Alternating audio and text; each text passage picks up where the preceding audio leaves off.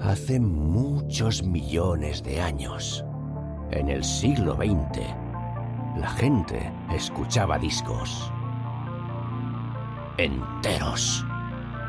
Y a veces se los prestaban y luego hablaban de ellos. Con ustedes, Disco Prestado con Marca Liana.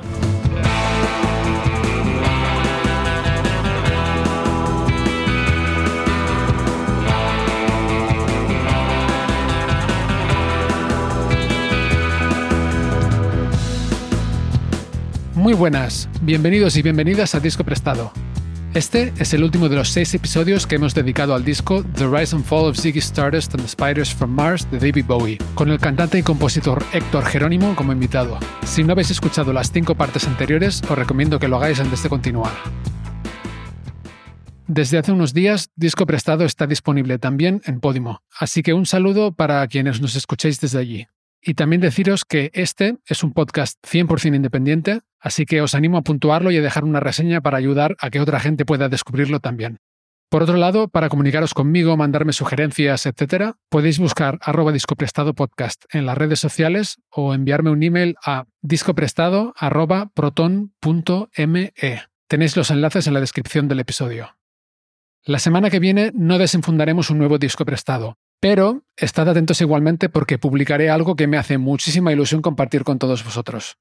Y aprovecho para recordaros que si queréis que os envíe un email cuando empecemos con un nuevo disco, tan solo tenéis que suscribiros a mi lista de correo en discoprestado.com.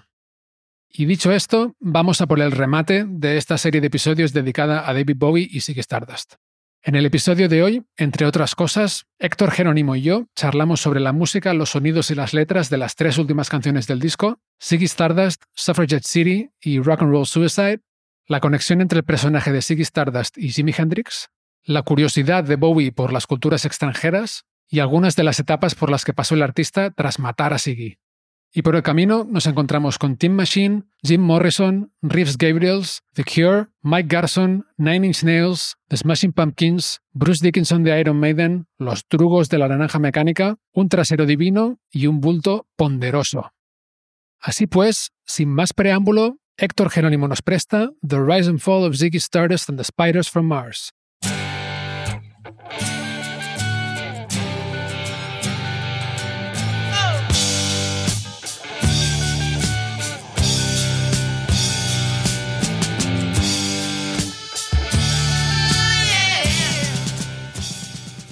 Y seguimos con la canción que le da título al disco, o al menos parte del título del disco, Sigue Stardust. Para mí, una de las mejores canciones del disco. ¿A ti qué te parece? ¿No parece que le estuvieran cantando los Spiders así en esta canción, Mark? Mm, yo creo que la canción está cantada desde la perspectiva de uno de los Spiders. Porque claro, empieza diciendo, hablando de Siggy, entonces claramente no es él, ¿no? A no ser que sea una de estas estrellas que hablan de sí mismo en, tercera persona, que también podría ser. Pero supongamos que no. Entonces habla de Siggy y dice que Siggy tocaba Jamming Good with Weird and Gilly, tocaba bien, ¿no? Eh, ahí improvisando o lo que sea, con Weird and Gilly. Entonces yo creo que Weird and Gilly son dos de las arañas, ¿no? de Marte. Sí. sí, sí, sí. ¿Sabes cuáles son? ¿Sabes cuáles serían Weird and Gilly? La verdad, te digo, no lo sé. Si me tuviera que aventurar por dos de ellos, sería en la base rítmica. Sí, pues eso se rumorea. Lo he leído en varias páginas, pero ninguna de ellas citaba ninguna fuente, ¿no? Que Weird and Gilly eran, no sé si en este orden, pero el bajista y el batería. Entonces supondríamos que la canción está narrada desde el punto de vista de Mick Ronson, ¿no? Sí, yo lo veo así en los estribillos también. O bueno, si se puede decir que esta canción tiene estribillo, ¿no? Yo creo que sí, ¿no? ¿No lo ves como un estribillo? El So the Spiders. ¿Esa parte? Sí, sí. ¿Por qué tienes dudas sobre si es un estribillo o no? Bueno, en realidad, la forma más común y, popular de los estribillos son los estribillos que tienen algún tipo de gancho, ¿sabes? Sí que es cierto que esta canción lo tiene todo, porque ya el riff ya te cautiva para escucharla toda. Pero no encuentro ahí ese hook que en realidad el hook lo tiene toda la canción. No sé, es una opinión personal, ¿eh? Sí, no, pero ahora que lo dices, claro, lo estoy pensando y en verdad la letra no se repite. Un estribillo yo creo que suele tener una, al menos una parte de la letra que se repite. Sí, que queda en el inconsciente, ¿no? Pero bueno, aquí está sonando el nombre de Ziggy todo el tiempo. Y está bueno que lo cante como Mick Ronson, desde un, costado, como describiéndolo. Cuando los chicos mataron al hombre, tuvo que disolver eh, la banda, ¿no? De repente, oye, mm, pudimos controlarlo de alguna forma, ¿no? Esto no se fue de madre. Ya se va a suicidar y se va. sí, sí, y ahora que mencionas esa frase, dice, cuando se fue de madre, tuve que disolver la banda. Es decir, si Bowie se inspiró en la banda que tenía en ese momento, más peso que fuera Ronson, que era un músico con un poco más de autoridad, ¿no? Porque no me imagino al baterista disolviendo a, la banda, ¿no? Woodmansey. No. bueno, tocando como toca en esta canción, bueno. Igual sí. Me gusta muchísimo el feel que le da a la canción. Me pregunto si es una de estas canciones que tocaron una vez y media antes de grabarla pero tiene un feel muy particular y un tempo también muy elástico, pero que acompaña muy bien a la canción. Por ejemplo, cuando vuelven a la introducción, el chan, él lo echa para atrás. Sí. Se ralentiza todo un poco y luego echa para adelante y todos... A mí me suena que el bajo y la guitarra acústica se quieren ir hacia adelante todo el tiempo y el baterista está ahí, no, con la gustera para atrás. más lentito, más lentito hasta que llegue el estribillo. Sí, utilizando la caja de forma increíble, esos redobles suenan con mucho rollo, le dan ¿no? como una anticipación a lo que viene, también sobre ese riff. Me gustó mucho la interpretación del baterista, sí, sí, sí. Lick em.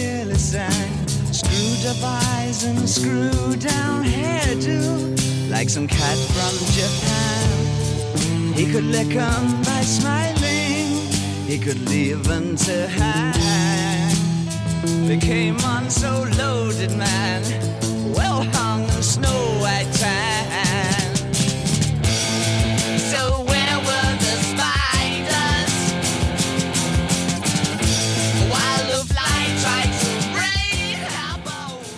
Hay una composición entre la guitarra que manda en la canción y la voz, hay algo entre ellos, como si fueran constantemente autoalimentándose las dos. Son los sonidos para mí más bonitos del rock and roll de este Ziggy Stardust.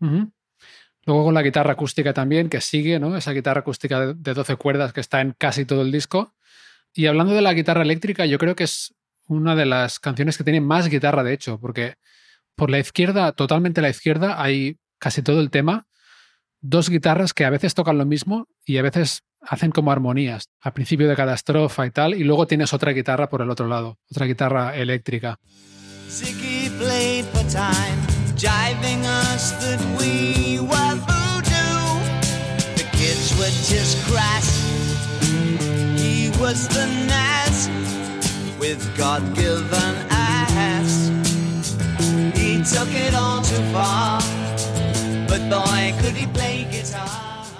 En el riff del principio de la canción se oye muy claro este efecto que comentaba yo del wah, el pedal de wah, que no está siendo accionado, ¿no? O sea, está en marcha pero no se está moviendo. Esta ecualización extraña.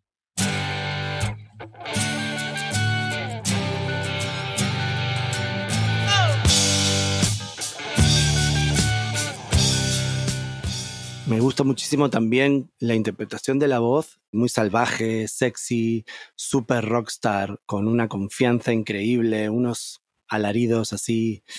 Wow, sí que le dan un rollo rock también a la canción, ¿no? ¿A ti qué te parece?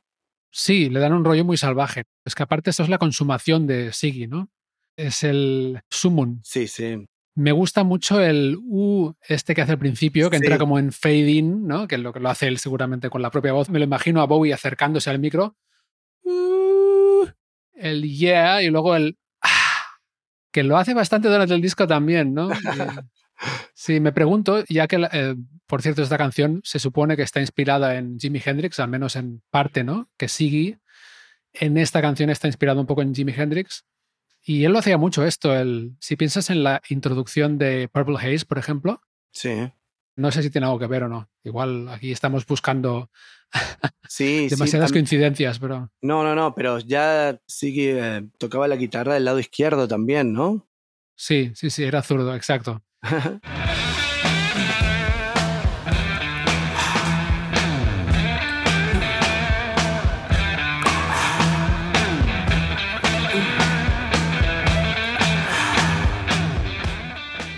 esa canción sigue Stardust, es muy protagonista en el disco. Con Starman son las dos más importantes, si hay alguna más importante que la otra, porque eso ya es subjetivo, pero mm, es una canción que lo tiene a él en el foco de todo, ¿no? Yo escucho esta canción, me parece que un sonido súper retro, la mezcla, todo. Si me dicen que lo han grabado en, un suburbio de ahí de New York, bajo tierra, con un cuatro o seis pistas, te digo, pues sí, tío, lo han grabado ahí. El sonido es como muy, como decíamos antes, ¿no? Natural, espontáneo. ¿Cuántas veces habrán ensayado esta canción? Quizá mm, salió de un jamming, no lo sé. Suena como muy natural, muy de, sótano, ¿sabes lo que te digo? Como si estuvieras en la sala allí con ellos, ¿no? Un poco es este tipo de, de sonido tal cual. Sí. La línea de bajo me gusta mucho también, sobre todo en las estrofas. Cuando se va caminando un poco por arriba al bajo, luego cuando baja, le da más peso, se te lleva al suelo totalmente. Sí es una canción, por otro lado, en la que me parece que van menos juntos los elementos, ¿no? Ves eso que te decía, ¿no? El baterista que va para atrás, el bajo y la guitarra acústica van un poco para adelante. Pero bueno, tiene ese encanto, ¿no? Aparte de que esta canción, cuando la trajo ahí tal cual, yo creo que debieron de flipar todos ya antes de tocarla, ¿no? Porque es una canción que es que solo con el riff de entrada y cuando empieza la melodía de la voz en la primera estrofa, es que está hecha la canción casi ya, ¿no? es que el comienzo es el que te da como la llave para entrar. Esta canción la veo como eso. Primero decía, ¿dónde, ¿dónde, está el, estribillo? Y vuelve, vuelve a, describirlo así como es egocéntrico y tal. Entonces todo lo veo como una descripción del personaje principal. Es como es Siggy todo el tiempo. Y me encanta eso que tú dices, ¿no? La dinámica de los instrumentos. Qué bonito ver cómo uno de los músicos también puede tomar la dirección del tempo y darle más intensidad a alguna parte que sea como más tranquila o menos tranquila, ¿no? Eso me parece maravilloso, eso es la magia de la música. Totalmente, y sentir el, pulso de cada músico también en este caso, ¿no? Sí. Volviendo a la letra, eh, esta referencia quizá a Jimi Hendrix, que dice, tocaba con la izquierda, era zurdo me resulta curioso que Bowie haga una canción sobre Siggy, pero de una característica de Siggy que no es la que verá la gente en el escenario también, porque claro, hubiera sido el, colmo ya, ¿no? Que se pusiera a tocar la guitarra entre comillas al revés, para ser fiel al personaje. Pero bueno, dice, sí, la tocaba con la izquierda, pero dice, but made it too far, que en inglés podría ser, pero triunfó demasiado, ¿no? Porque make it en inglés puede ser también llegar o triunfar, ¿no? Triunfó demasiado, became the special man, se convirtió en el hombre o el tío especial. Then we were Ziggy's band, ¿no? Y luego nosotros fuimos la banda de Ziggy. Podría ser la historia de Hype, esto también, ¿eh? De la banda que tuvieron juntos, de hecho, que se suponía que era una banda, pero luego todos menos Visconti, el, el bajista, ¿no? Que lo cambiaron, acabaron siendo la banda de Bowie, no una banda simplemente con Bowie como cantante y sigue la letra. Ziggy realmente cantaba, ¿no? Que es como decir que cantaba muy bien. Y aquí me gusta mucho este juego de palabras. Screwed up eyes and screwed down hairdo.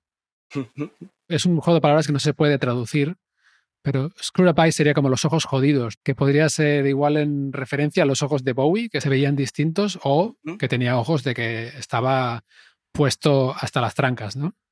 Y el screwed down hairdo, claro, screw es atornillar también. Entonces, puede ser como un peinado que está enlacado hacia abajo, como muy fijado, ¿no? Muy, muy clavado. Es completamente y todo, ¿eh?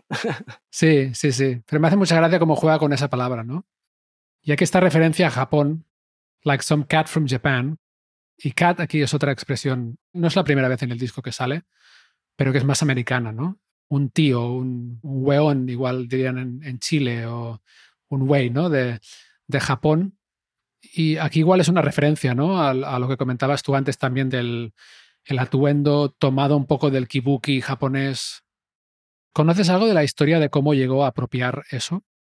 Em, lo que sí sé es que mm, hasta estuvo en un templo budista. Eso era un tío que experimentaba muchas culturas y se fijaba mucho, sobre todo en esos atuendos que podían definirlas, que tú podrías reconocerlo, ¿sabes?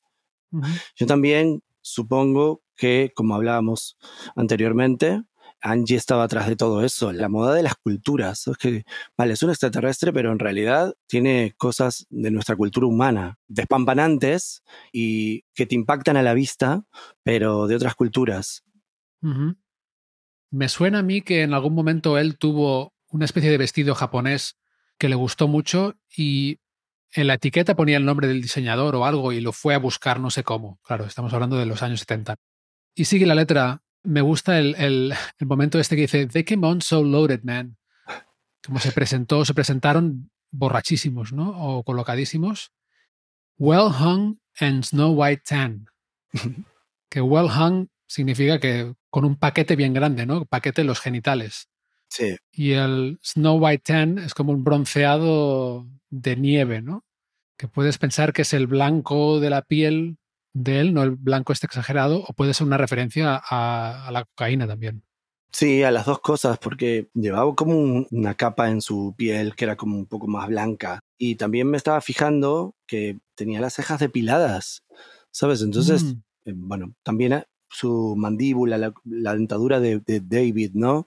Tenía muchas cosas femeninas y acentuándolas se mezclaban con las masculinas y no sabías muy bien qué era lo que estabas viendo. Era un alien.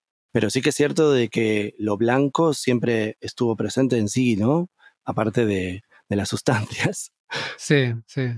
Era paliducho de, piel, pero aparte la vida que llevaba tampoco... Y súper delgado, era, era palo, ¿eh? Era, era como una tabla. Eso también le daba un aspecto, mm, bueno, de chica como de muy delgadita, ¿sabes? La cara tenía un ángulo muy femenino también, entonces si, si tú le aplicas a eso un peinado así despampanante y, y ese tipo de facciones, le, le, depilas las cejas, le pones ese blanco en la cara cantando esas canciones en los 70. La fórmula perfecta. Sí. Y lo de las cejas es interesante, ¿eh? Hasta qué punto le da un aspecto marciano, o sea, de ser de otro mundo, ¿no? Es lo raro que es, bueno, ahora igual es no diré que muy habitual, pero vemos a más gente con aspectos distintos, ¿no? Que no se conforman tanto a un estándar. Pero realmente ver a alguien, yo, yo qué sé, yo si alguien a quien conozco quedo con él o con ella mañana y se presentan sin cejas, me impactaría mucho, ¿no? O sea, es un cambio en la cara bastante fuerte. Sí, sí, sí. Aparte, no sé si eh, lo has visto, estas fotos, Mark, que lleva como un círculo, una esfera en la frente dorada.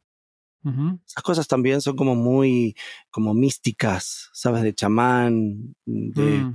porque es, en realidad es un mesías del espacio. Entonces hay una mezcla de cosas, imágenes en todo ese arquetipo que nos muestra en el escenario que impacta de verdad. Y estamos hablando de los 70, ¿no? Sí, sí.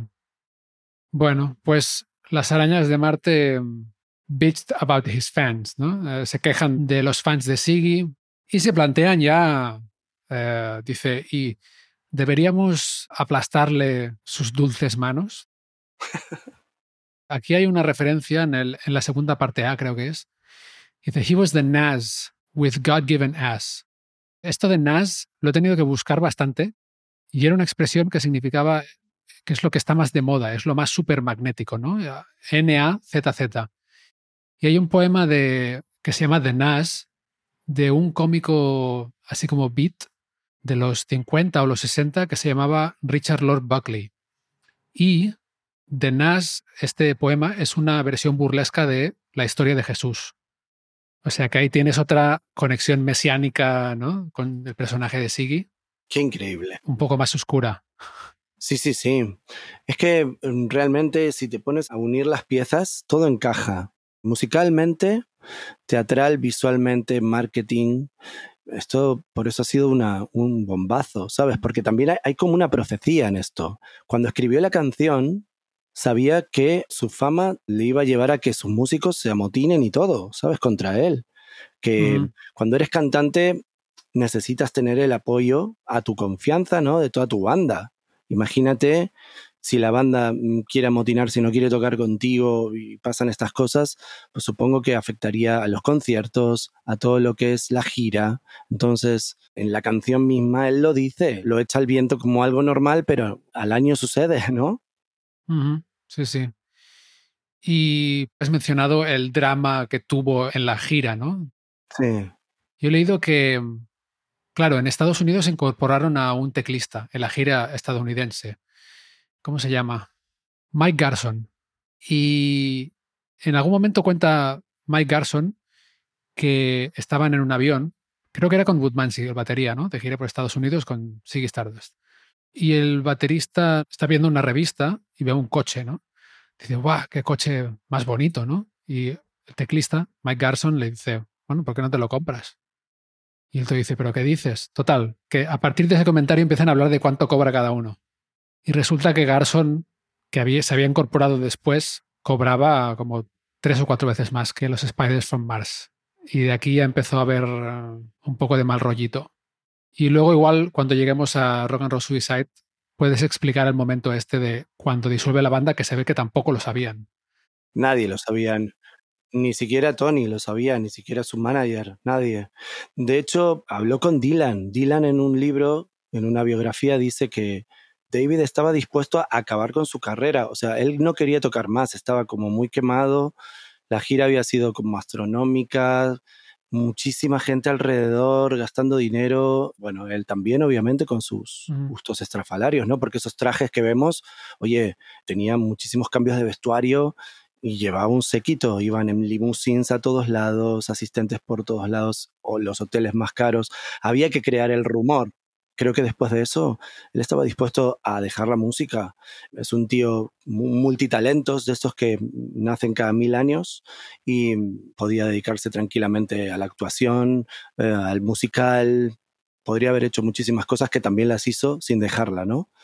Y, fue, fue traumático, pero, pero tú fíjate, al año ya estaba un personaje nuevo. Bueno, pues seguimos con Siggy Stardust. Me gusta mucho que especifica que Siggy Stardust tenía un culo divino. Un culo, uh, God-given ass, sería como un culo que es un don de Dios. Era muy importante para esa época. sí, muy importante, sí, sí. Eh, lo llevó todo demasiado lejos, dice la canción, pero mira que tocaba bien la guitarra, ¿no? But boy could he play guitar. Y luego hay esta frase de Making Love with His Ego, que creo que podría ser otra referencia a Hendrix, porque Hendrix hacía este movimiento con la guitarra, que era como, sí, muy sexual, ¿no? Sí. Empujando con las caderas. Sí. Había también leído muchas cosas sobre estas influencias para crear a este superstar, rockstar alienígena, ¿no? Que es Siggy. Y tú fíjate, el año anterior, en el 71, se muere Morrison. Se muere Jim mm. Morrison el 3 de julio, ¿no? Un día como hoy. Y un año después sale Ziggy también. O sea que hay mucha influencia de todo esto, ¿no? Sí, tocaba la guitarra, me voy a Hendrix, saco los arquetipos también de Hendrix, todo eso que conecta conmigo y luego también me puedo influir en, otras cosas, ¿no? En otras cosas que están sucediendo. Había muchos músicos que estaban muriendo en esa época y eran todos rockstars, eran dioses. La canción también puede estar influenciada por eso, pero cuando dice que toca la guitarra, dice que toca la guitarra muy bien, ¿no? Mm, de hecho, es lo primero que dice en la canción, ¿no? Es como un eslogan también, ¿no? Ziggy play guitar, ¿no? Él toca la guitarra. Y también creo que eso eh, habla muy bien de Bowie, ¿no? Porque él componía con la guitarra 12 cuerdas, esa maravillosa que tenía, y que bueno, que tantas alegrías le ha dado. Y oye, entonces, Morrison, hablamos de Jim Morrison, el, cantante de los Doors, sí. y Siggy murieron en la misma fecha, el 3 de julio. Bueno, en realidad Siggy, muere, el, claro, sí, pero con dos años de diferencia. Exacto. Sí, sí, sí. Mm. Es increíble. Interesante eso también. Muy interesante, sí. Si no encaja todo, por lo menos lo que no encaje es suficientemente ambiguo como para que nos inventemos aquí una mitología fantástica, ¿no? Eh, que eso es, es, bonito también.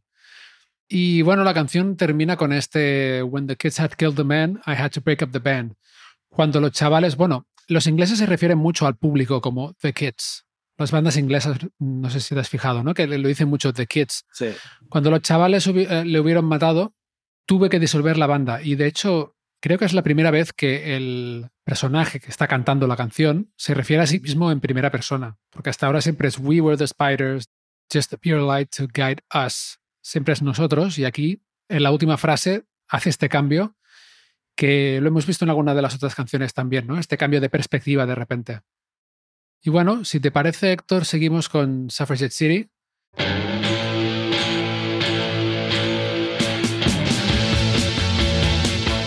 Esta canción para mí veo una evolución en la voz otra vez. Puro rock and roll, ¿no? Y con muchísima actitud femenina.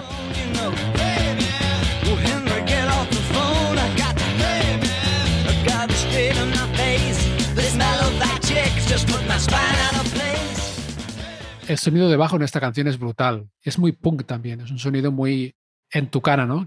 A mí me da una onda como Velvet Underground, Rolling Stones, Little Richard otra vez. Sí, ese sonido como también de guitarra, un poco esa distorsión, ¿no? De, como de ciudad, ¿no? Callejera. Sí, exacto. Sí. Como sucio, ¿no? Ahí. Me gusta mucho la interpretación de todos los músicos en esta canción, en especial porque son súper bloque. De hecho, era una canción primordial en los conciertos de David ya como empieza los riffs de guitarras, esos, ¿no? Es increíble. Sí. sí, sí, Suena un poco a The Who, suena a esas bandas ahí, Stooges, y vuelvo a repetirme con lo de la interpretación vocal. O sea, increíble.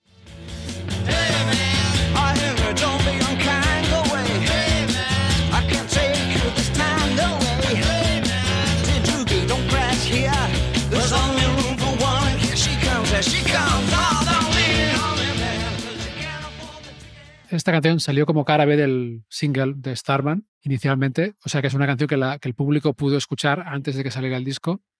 En un principio Bowie se la había ofrecido a un grupo que se llamaba Mod and the Hopple, pero no les convenció y se quedaron con All the Young Dudes, que estas son la banda que acabaron grabando la, versión original o la primera grabación, que fue un éxito. Sí, sí, de hecho esa banda estaba por separarse, ¿eh? a mm. punto de separarse. Y Em, bueno, la primera la descartaron y se quedaron con la otra. Obviamente la otra es, un, es mucho más radial, es menos rock and roll, tiene más melodía de voz, más estribillo. El, el estribillo es increíble, entonces... Es un temazo, sí, Es un temazo. Bowie acabó grabándola también, ¿no? All the Young Dudes. ¿Sabes en qué disco acabó? Creo que en dos discos más adelante, porque, em, bueno, la interpretación de David, yo he escuchado las dos y me gustan las dos. Pero bueno, claro, escucharla por el compositor y ejecutada por el compositor, obviamente, que tiene siempre un poco más de magia a nivel de que se comunican esas dos fuentes, ¿no? El que la compone y el que la canta o la interpreta, el intérprete. ¿Sabes quién más grabó una versión de esta canción? Bruce Dickinson, el cantante de Iron Maiden. Tengo que escucharla.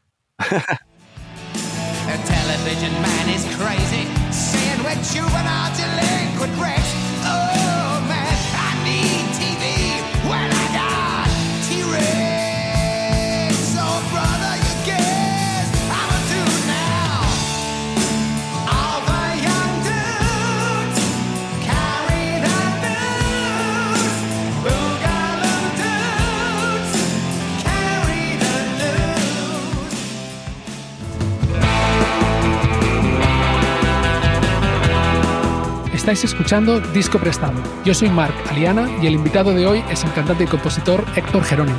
Si os está gustando el podcast, no olvidéis suscribiros para enteraros cuando publiquemos nuevos episodios. Y ahora, volvemos a la charla. Y Suffragette City, esta posición intermedia entre el hombre y la mujer, de hecho está en la letra también. Es una letra que cuesta, a mí me cuesta entenderla, la verdad, pero mm, está escrita desde el punto de vista de un personaje que está entre una chica y un tal Henry, ¿no? No sé, casi suena a que el personaje que canta es un hombre que estaba saliendo con Henry y Henry se está haciendo muy pesado y el, personaje que canta dice, oye, déjame en paz, que he quedado con esta chica con las, sí, con los muslos que dice Mellow Thigh Chick. Es como muslos tiernos o algo así, ¿no? Tiernos, sí, algo así. Pero cuesta de entender, la verdad. A mí al menos me cuesta. She's a total blam blam. Ah, no tengo ni idea de lo que significa eso, ni, lo he podido encontrar. Y luego el, significado de la ciudad de las sufragistas igual se refiere a, no sé si era Birmingham, que fue una, ciudad importante en el movimiento sufragista inglés, pero la verdad es que no, no entiendo nada. Así te lo digo. Yo te digo, cuando la escucho, mm, ahí hay una historia como tú dices, hay como un triángulo amoroso, pero no llega a ser eso, ¿no? Tampoco está tomado como, como que alguien es libre. No sabemos también si lo canta un hombre o una mujer, puede ser.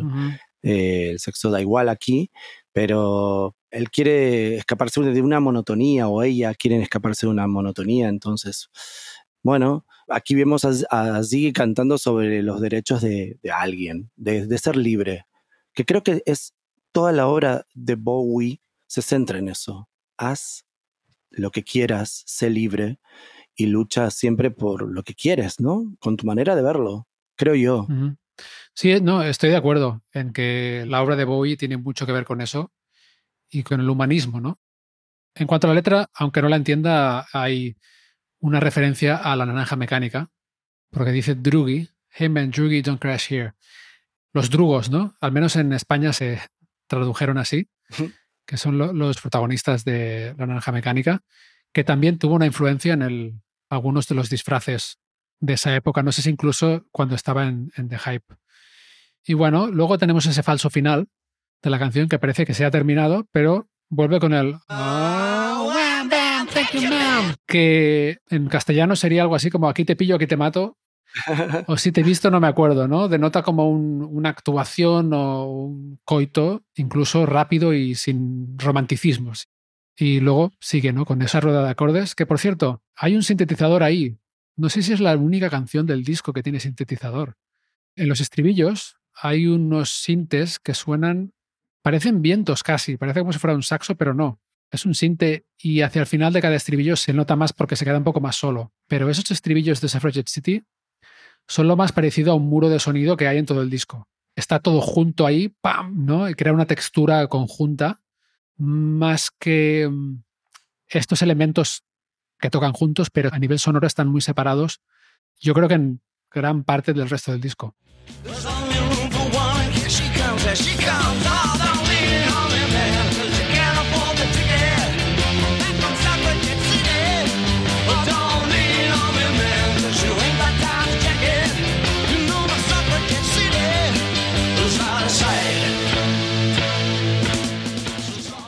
Sí, coincido contigo y también decirte que esta canción es, aparte del bloque sonoro que tú dices, cómo suenan, ¿no? Todos ahí al mismo tiempo, ¿eh? Te lleva, la, canción cabalga, ¿no? En un momento, sí. ¿no? Te va llevando. Había leído que, mm, bueno, en ese momento la New Musical Express era muy importante. Bueno, ahora también obviamente es un medio... La revista, eh, sí. Sí, la revista. Y decían que era el glam rock en exceso. O sea, esa canción también es muy glam, tiene ese contenido sexual, como habíamos dicho, mucho glitter, ¿eh? y está cantada desde con mucho rollo, ¿eh? sinceramente la interpretación de las voces, todo lo que tiene que ver con la intensidad y la dinámica de los estribillos, todo, todo, todo, coros, lo que tú dices, el sintetizador este, y el falso final, wow. Yo creo que es una canción perfecta como para definir el glam de esa época, ¿no? ¿Cómo sabían que la gente iba a escuchar el disco entero? Eh? Porque dejar estos temazos para el final, bueno, si yo diría que los tres últimos temas del disco son de lo mejor del disco. Sí, sí. Bueno, yo qué sé, como has dicho antes, sí es que hay una mejor que la otra, pero son temas muy potentes, muy pegadizos, bailables. En la era ya del CD, ¿no? En que pones una canción detrás de la otra, o ahora, ¿no? Si, o sea, si tú compusieras un disco así ahora y la gente lo fuera a escuchar principalmente en streaming, ni se te ocurriría poner Suffragette City el número 10, ¿no? Porque igual la gente no llega ya. Pero bueno, y con todo esto llegamos a Rock and Roll Suicide, que a mí es desde luego una de las canciones que más me gusta del disco y que siempre pienso, ah, ojalá durara el doble, ¿sabes? Ojalá, ojalá me diera todo esto otra vez con otra letra y, y tal, pero bueno, se entiende que cierra el disco Time takes a cigarette, puts it in your mouth. You pull on your finger, then another finger, then cigarette. ¿Qué te parece? El suicidio del rock and roll. Mira, eh, creo que es el final perfecto para mí. En general, las estrellas de rock se terminan muriendo, son seres humanos, entonces eso también los conecta con nosotros tanto como cuando están en las estrellas y cuando se convierten en esas estrellas o nacen estrellas ya. El extraterrestre que nos muestra David ya vemos que está descontrolado y que el éxito no era lo que él pensaba también, porque el éxito, nosotros pensamos que el éxito de estrellato y todo lo que tiene que ver con el suceso de, de nuestra música y tal, puede ser bueno, a veces es malo, es una pesadilla, se convierte en una pesadilla para el intérprete, para el compositor, y creo que en este caso, con todo ese componente teatral, bueno, nada mejor que un acto de suicidio, que es algo romántico, que impacta, de repente, ya está, no existe más. Este es el último, la última canción. Y se acabó. En el disco la podremos escuchar por los siglos de los siglos, pero verlo no lo vais a ver más en directo. Es bueno que David haya seguido tocando sus canciones y no, se haya, no haya dejado la música, ¿no? Que era lo que todo el mundo pensaba, pero como acto final está increíble. Yo creo que es la pieza, quizá el, el, postre este que te lo dan y wow, estuvo todo increíble, ¿no? Me levanto de la sala, aplaudo, se cierra el telón y, me voy. Has dicho nada mejor que un suicidio. Estoy de acuerdo. Obviamente no, no queremos decir que el suicidio sea un buen final para nadie, ¿no? No, por favor, por favor. Pero sí que en esta especie de creación y destrucción de un personaje mítico, épico, dramático, que es un cliché en todo, ¿no? Que expone lo comercial, lo industrial de la creación de las estrellas del rock. Claro, no se puede morir porque le atropella un autobús, ¿no? A mí algo que me gusta mucho de esta canción es que empieza en lo más íntimo de Bowie, o sea, una guitarra acústica y su voz, y acaba arriba del todo. Lo más épico de todo el disco también, porque es la única canción en la que hay, bueno, hay una sección de, vientos de metal muy grande y otra de cuerda, o sea, hay una orquesta prácticamente aquí. Ha habido secciones de cuerdas antes, ha habido el saxo, pero no ha habido una, un despliegue de instrumentos orquestales tan vasto. Entonces me gusta mucho ese aspecto de esta canción y cómo va creando el drama. Y tiene sentido con la letra también, porque empieza desde, yo creo que los momentos de un artista antes de salir a tocar. Por eso también está solo, ¿no? La guitarra y la voz. Dice, el tiempo agarra un cigarro y te lo pone en la boca. Estiras un dedo, luego el otro y luego cigarro. Te llaman de pared a pared, ¿no? Puede ser el público, en un estadio, por ejemplo, ¿no? Entre la pared y la pared que está llamando al artista. Eh, it lingers, then you forget. Permanece igual el sentimiento, ¿no? De la, emoción y luego te olvidas, te olvidas de que hay tanta gente, de que, bueno, a todo te acostumbras, ¿no? Y luego, el, sí, eres un suicidio del rock and roll. Es brutal, ¿no? demasiado viejo para perder la cabeza, demasiado joven para elegirlo. Claro, en inglés, too old to lose it, too young to choose it tiene más, eh, más musicalidad porque, claro, está, escrito en inglés, ¿no? En fin, un poco te va acelerando la canción hacia el hiperespacio de la muerte, ¿no? Sí, sí, sí. El cliché está en toda la letra, ¿no? De, del cantante, artista, mega estrella, eh, torturado, y de repente, pues, aparecen todos estos pensamientos prefabricados para mí, ¿no? Basado en, la poesía. Hay mucha poesía aquí. Dicen que las primeras líneas están inspiradas en Baudelaire, el cigarrillo y todo lo que tiene que ver con el poeta, ¿no? Fumador. Y el artista que está por salir al escenario, como tú lo dices, ¿no? Podemos llevarlo al momento previo al show. Y creo que también esto implica ser una estrella, ¿no? Una superestrella del rock. El ocaso y la caída. Eh, la muerte, el suicidio, todas esas cosas son figuradas, son cosas que forman parte de la obra, ¿no? De, la obra de teatro. Pero sí que hay, imágenes épicas por todos lados y que podemos reconocer en cualquier momento de nuestra cabeza. Las están cantando, susurrando, como tú decías, Mark, que empieza desde adentro hacia afuera y termina con esos gritos desgarradores, ¿no? Y adiós. Y como decía, la canción va avanzando. Tienes este momento, después de la segunda vez que dice, oh no, no, you're a rock and roll suicide, entra toda la banda con la sección de metales y tenemos de nuevo imágenes muy de la cultura popular americana, ¿no? Dice, chefs brakes are snarling. Ah, un chef es un Chevrolet, coche, ¿no? Los frenos de Chevrolet rugen, mientras cruzas la carretera a trompicones, ¿no? Como tropezándote. Pero amanece, así que te apresuras por llegar a casa. No dejes que el sol acribille a tu sombra. Que de alguna forma que el sol acribille a tu sombra sería como si te hicieras transparente, ¿no?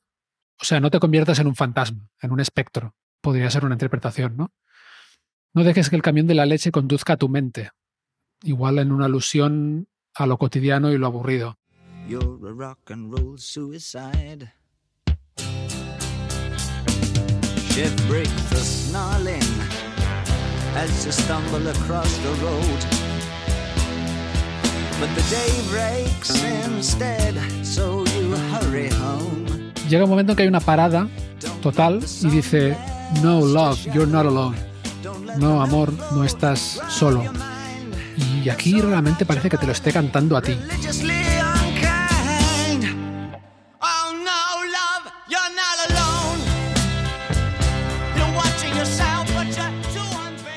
tiene una intención, aparte de eso, ¿no? De que desaparece toda la música, se queda solo la voz, te grita eso y entonces empieza ahí un, yo creo que el clímax de todo el disco. Sí, en esa parte yo creo que se está refiriendo al fan, ¿no? Al seguidor mm. o a esa persona que lo está siguiendo en ese momento. O los seguidores de Siggy, ¿no? Sí, sí, sí. Es un como gritos esperanzadores, ¿no? No sé qué te, no sé si te parecen, ¿no? Sí, sí. No estás solo, ¿sabes? Sí, porque parece que se dirige a la gente que se siente distinta y se juzga por ello, ¿no? Yo creo que sí, porque bueno, él de alguna forma sabe que el personaje va a desaparecer, ya no existe más y ya lo tiene en mente quitárselo de encima y le dice, se comunica con esa persona, ¿no? Al último de la canción, yo creo que ese clímax es la palabra, ¿eh? también hay una esperanza, ¿no? Creo que más allá de todo esto, también cada uno se puede valer por sí mismo, ¿no? No necesita seguir a un Mesías o un alien que venga del, espacio, por más de que nos vuele las cabezas, ¿no? Es como si quisiera decir que la idea puede perdurar, pero hay, una, hay aquí unas palabras de, de, ánimo realmente para, yo creo que esta gente, ¿no? Que se siente distinta, dice, te observas a ti mismo, pero eres demasiado injusto. Tienes el pelo enmarañado, pero si, si yo pudiera hacer que te importara, ¿no? Que tuvieras cariño, repite, oh no, amor, no estás solo, no importa lo que hayas sido, donde hayas estado, no importa lo que hayas visto, todos los cuchillos parece que te corten el cerebro. Y entonces dice, I've had my share, I'll help you with the pain.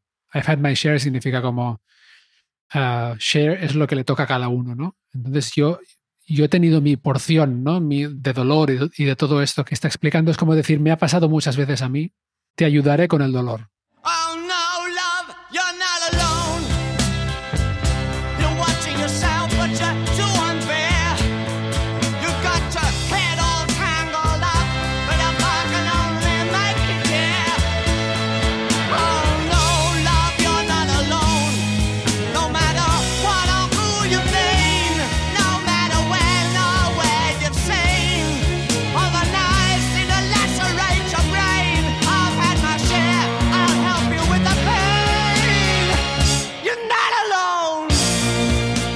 Ya en plan muy mesiánico también al final el dame las manos, porque eres maravilloso.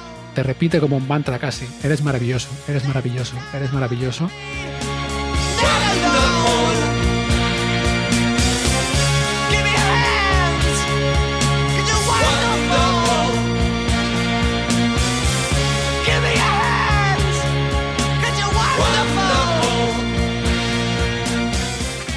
y te deja arriba del todo y termina el disco con ese acorde de, la orquesta.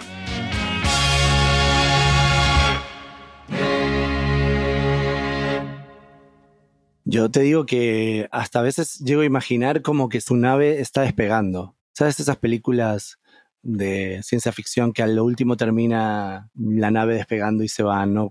ET, de, Spielberg o alguna otra película, ¿no? O sea, el mensaje está dado, y este viaje se acabó y aquí queda todo, ¿no? Give me your hand, eso sí es como muy de, no, dame tu mano, no estás solo y eres maravilloso, ¿no? Que es, que es wow, un mensaje súper bonito. O sea, el disco también es positivo, ¿no? Al fin y al cabo, sí. es un disco con una moraleja contado así como muy lisérgico de este viaje de un extraterrestre, no rockstar, pero es positivo. Mm, sí. Y el, eres, el dame las manos me recuerda al principio del disco también, cuando dice en Five Years, dice, I love you, you're beautiful, I want you to walk. Te quiero, eres precioso, preciosa, quiero que camines. Caminar puede ser literalmente o en sentido figurado, ¿no? Que avances. Pero sí, vaya, vaya viaje. Igual después de todo esto llega el momento de decir, entonces esto es un disco conceptual o no. ¿Qué te parece? Bueno, visto desde este ángulo en, que lo estuvimos más o menos diseccionando, ¿no? buscando y metiéndonos dentro de sus tripas, yo creo que puede ser un disco conceptual. A mí me gusta la idea de que lo sea. Puede que no, puede que Bowie lo haya creado a propósito para que a mí o a miles y millones de oyentes nos parezca que sí, pero en realidad es su idea y es todo fake. No creo. Yo creo que la historia central estaba muy clara y la canción que tú puedas destacar de este disco, ¿cuáles? Mm, todas, ninguna se destaca, salvo que te centres en alguna y que tu gusto personal se incline hacia ella, pero es un disco que está muy a nivel en todas las composiciones, yo creo. Sí. Yo creo que hay un concepto claro a lo largo de todo el disco, y no solo el concepto y la historia, sino el tipo de vocabulario y de recursos que utiliza a la hora de escribir las letras, incluso el sonido a lo largo del disco, ¿no? Yo creo que es claramente un disco conceptual. Lo que igual no diría es que es una ópera rock, por ejemplo. Creo que hay un concepto detrás, pero quizá no hay una historia lineal, ni siquiera si desordenaras las canciones, ¿no? Es más eso, un concepto subyacente con un montón de elementos que lo enlazan a lo largo de todo el disco, sonoros, compositivos, a nivel de letras, y sobre todo tiene un principio y un final muy coherentes también. Te empaquetan el disco muy bien. Five Years y Rock and Roll Suicide. Y empaquetaron también, bueno, al menos Rock and Roll Suicide, la muerte de Siggy, ¿no? Que por cierto, estos días han puesto la película de Siggy en el cine y nosotros hemos estado aquí rindiéndole tributo, pero de otra forma, ¿no? Hablando del disco durante, yo qué sé, seis horas. Héctor, ¿qué relación tienes con el resto de la carrera de Bowie, de los discos? No hace falta que hablemos, obviamente, de cada disco porque tiene muchísimos, por suerte nuestra, pero ¿qué, ¿qué, relación tienes con las diversas épocas, el resto de los 70, su cambio en los 80 al super pop, la reinvención en los 90? Mira, ¿sabes qué? Me gusta de, su forma de ver el arte que él va madurando, se va convirtiendo en un artista muy, muy grande a nivel mundial. Sus giras cada vez son más espectaculares. Me ha gustado muchísimo y me sigue gustando cómo voy descubriendo en cada época un Bowie que se adecua a los tiempos, los sonidos y hace cosas maravillosas. Su evolución por los 80 me ha encantado, me ha parecido súper top. La moda que utiliza, los complementos, esos trajes maravillosos, los colores, los vídeos rarísimos. Luego su paso por los 90 también, juntándose con grandes artistas, haciendo colaboraciones. I'm Afraid of Americans con Trent Reznor. Ese es uno de mis temas preferidos, brutal. Brutal, sí, sí. El vídeo, cómo va vestido, la imagen, ellos, ellos, ellos, espectacular. Y bueno, qué decirte de más adelante, ¿no? Es que es un artista tan prolífero que puede seguir descubriendo cosas.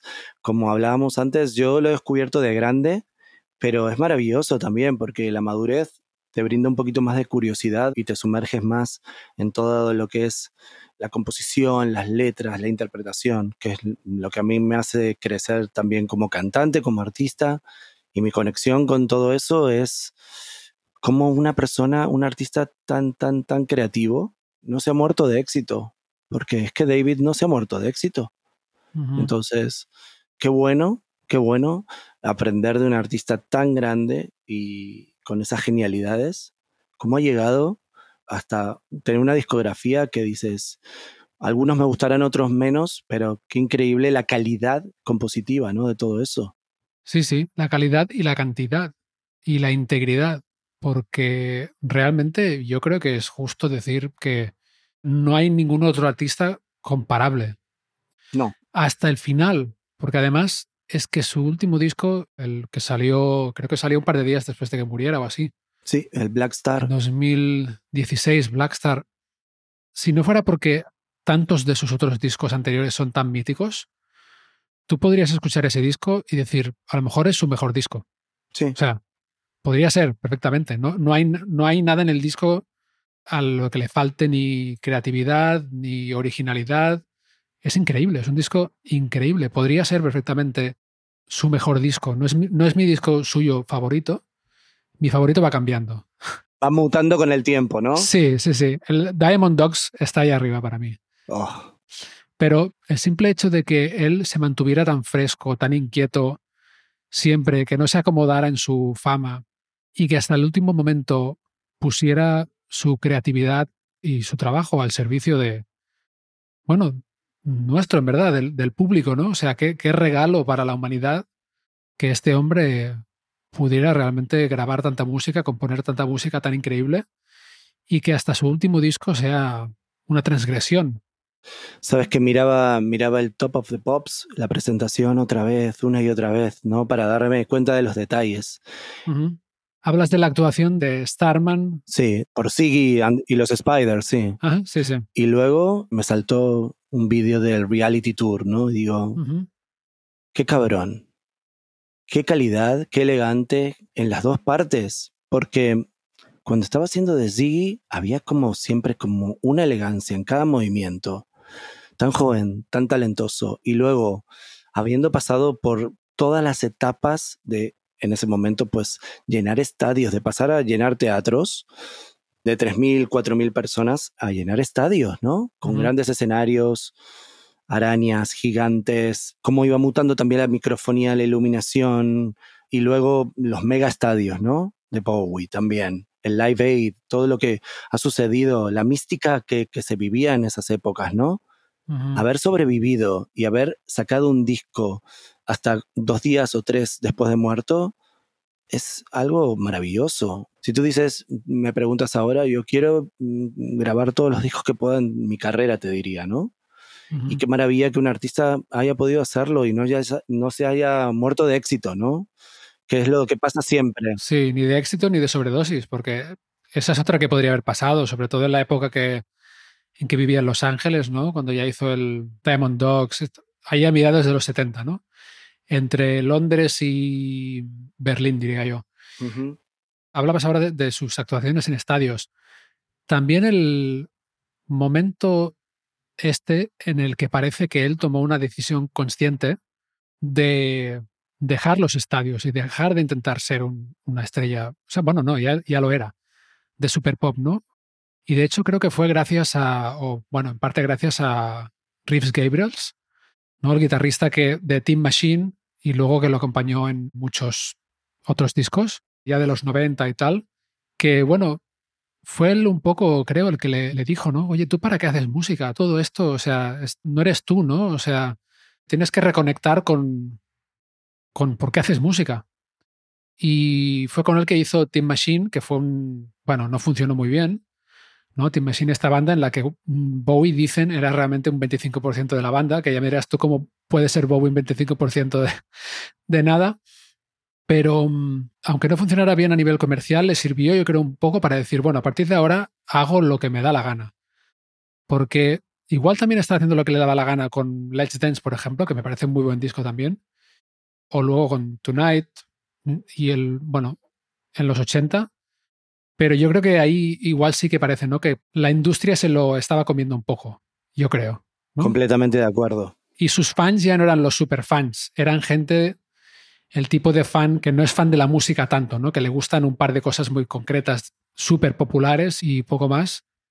Y bueno, que me parece muy guay ese momento también en el que él decide romper con todo eso porque podría haberse convertido en un, esa es otra, en un artista de estos que toca sus grandes éxitos que sí que hizo una gira de, grandes éxitos, creo que en el, en el 90. Justamente por ahí, con, todavía estaba Team Machine, pero lo hizo aparte, ¿no?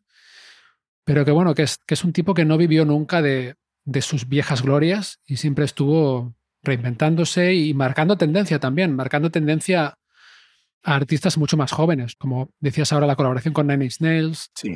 ya te digo, me parece un artista único e incomparable.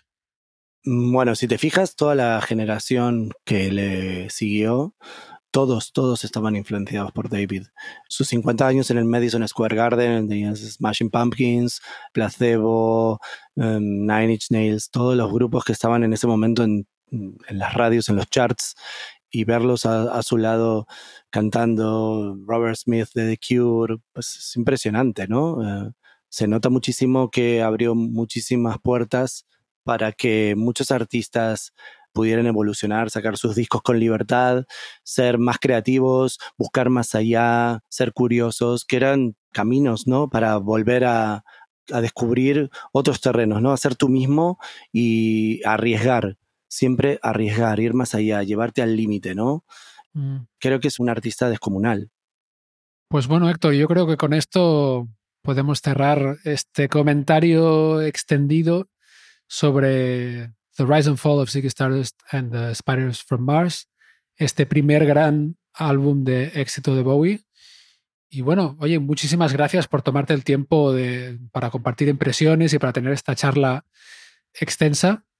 Y nada, oye, ¿en qué andas tú ahora mismo? ¿Estás en proyectos musicales? ¿Estás preparando algo? ¿Estás tocando en directo? Sí, estoy con un tributo a David Bowie, también en este momento un tributo íntimo, luego preparando disco con una banda, con un músico muy amigo de México, se llama La Sorpresa de Sahara, una banda genial, que estamos terminando el disco. Y bueno, este mismo tributo lo vamos a hacer en México en una gira ahora en octubre y noviembre. Así que nada, trabajando muchísimo. Buenísimo. Si mm, los oyentes de Disco Prestado quieren saber más de ti o contactar contigo, ¿dónde pueden encontrarte? Pues en todas las redes sociales. Mi nombre es Héctor Jerónimo, Jerónimo con G. También las páginas de mis bandas de Moebio, el Spotify. También tenemos Monoplasma, que es mi banda de Los Ángeles. Y nada, pues mi Spotify personal, donde tengo todas mis colaboraciones con muchísimas bandas del mundo. Pues ahí los encontraré con mi música en algún escenario. Espero que sí, y espero que nos conozcamos en persona algún día también. Excelente, Mark. Pues bueno, Héctor, muchísimas gracias, te mando un abrazo muy fuerte y estamos en contacto. Un abrazo para ti, para todos tus oyentes.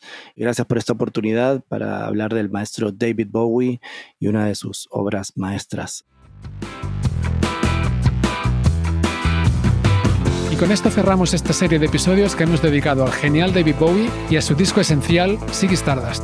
Si habéis descubierto disco prestado recientemente, os invito a escuchar alguno de los episodios anteriores en los que, hasta el momento, he charlado con varios invitados sobre discos de Pink Floyd, Radiohead, Genesis, Goldfrapp y Red Hot Chili Peppers. Y con esto me despido hasta el próximo jueves. Muchas gracias, salud y buena música.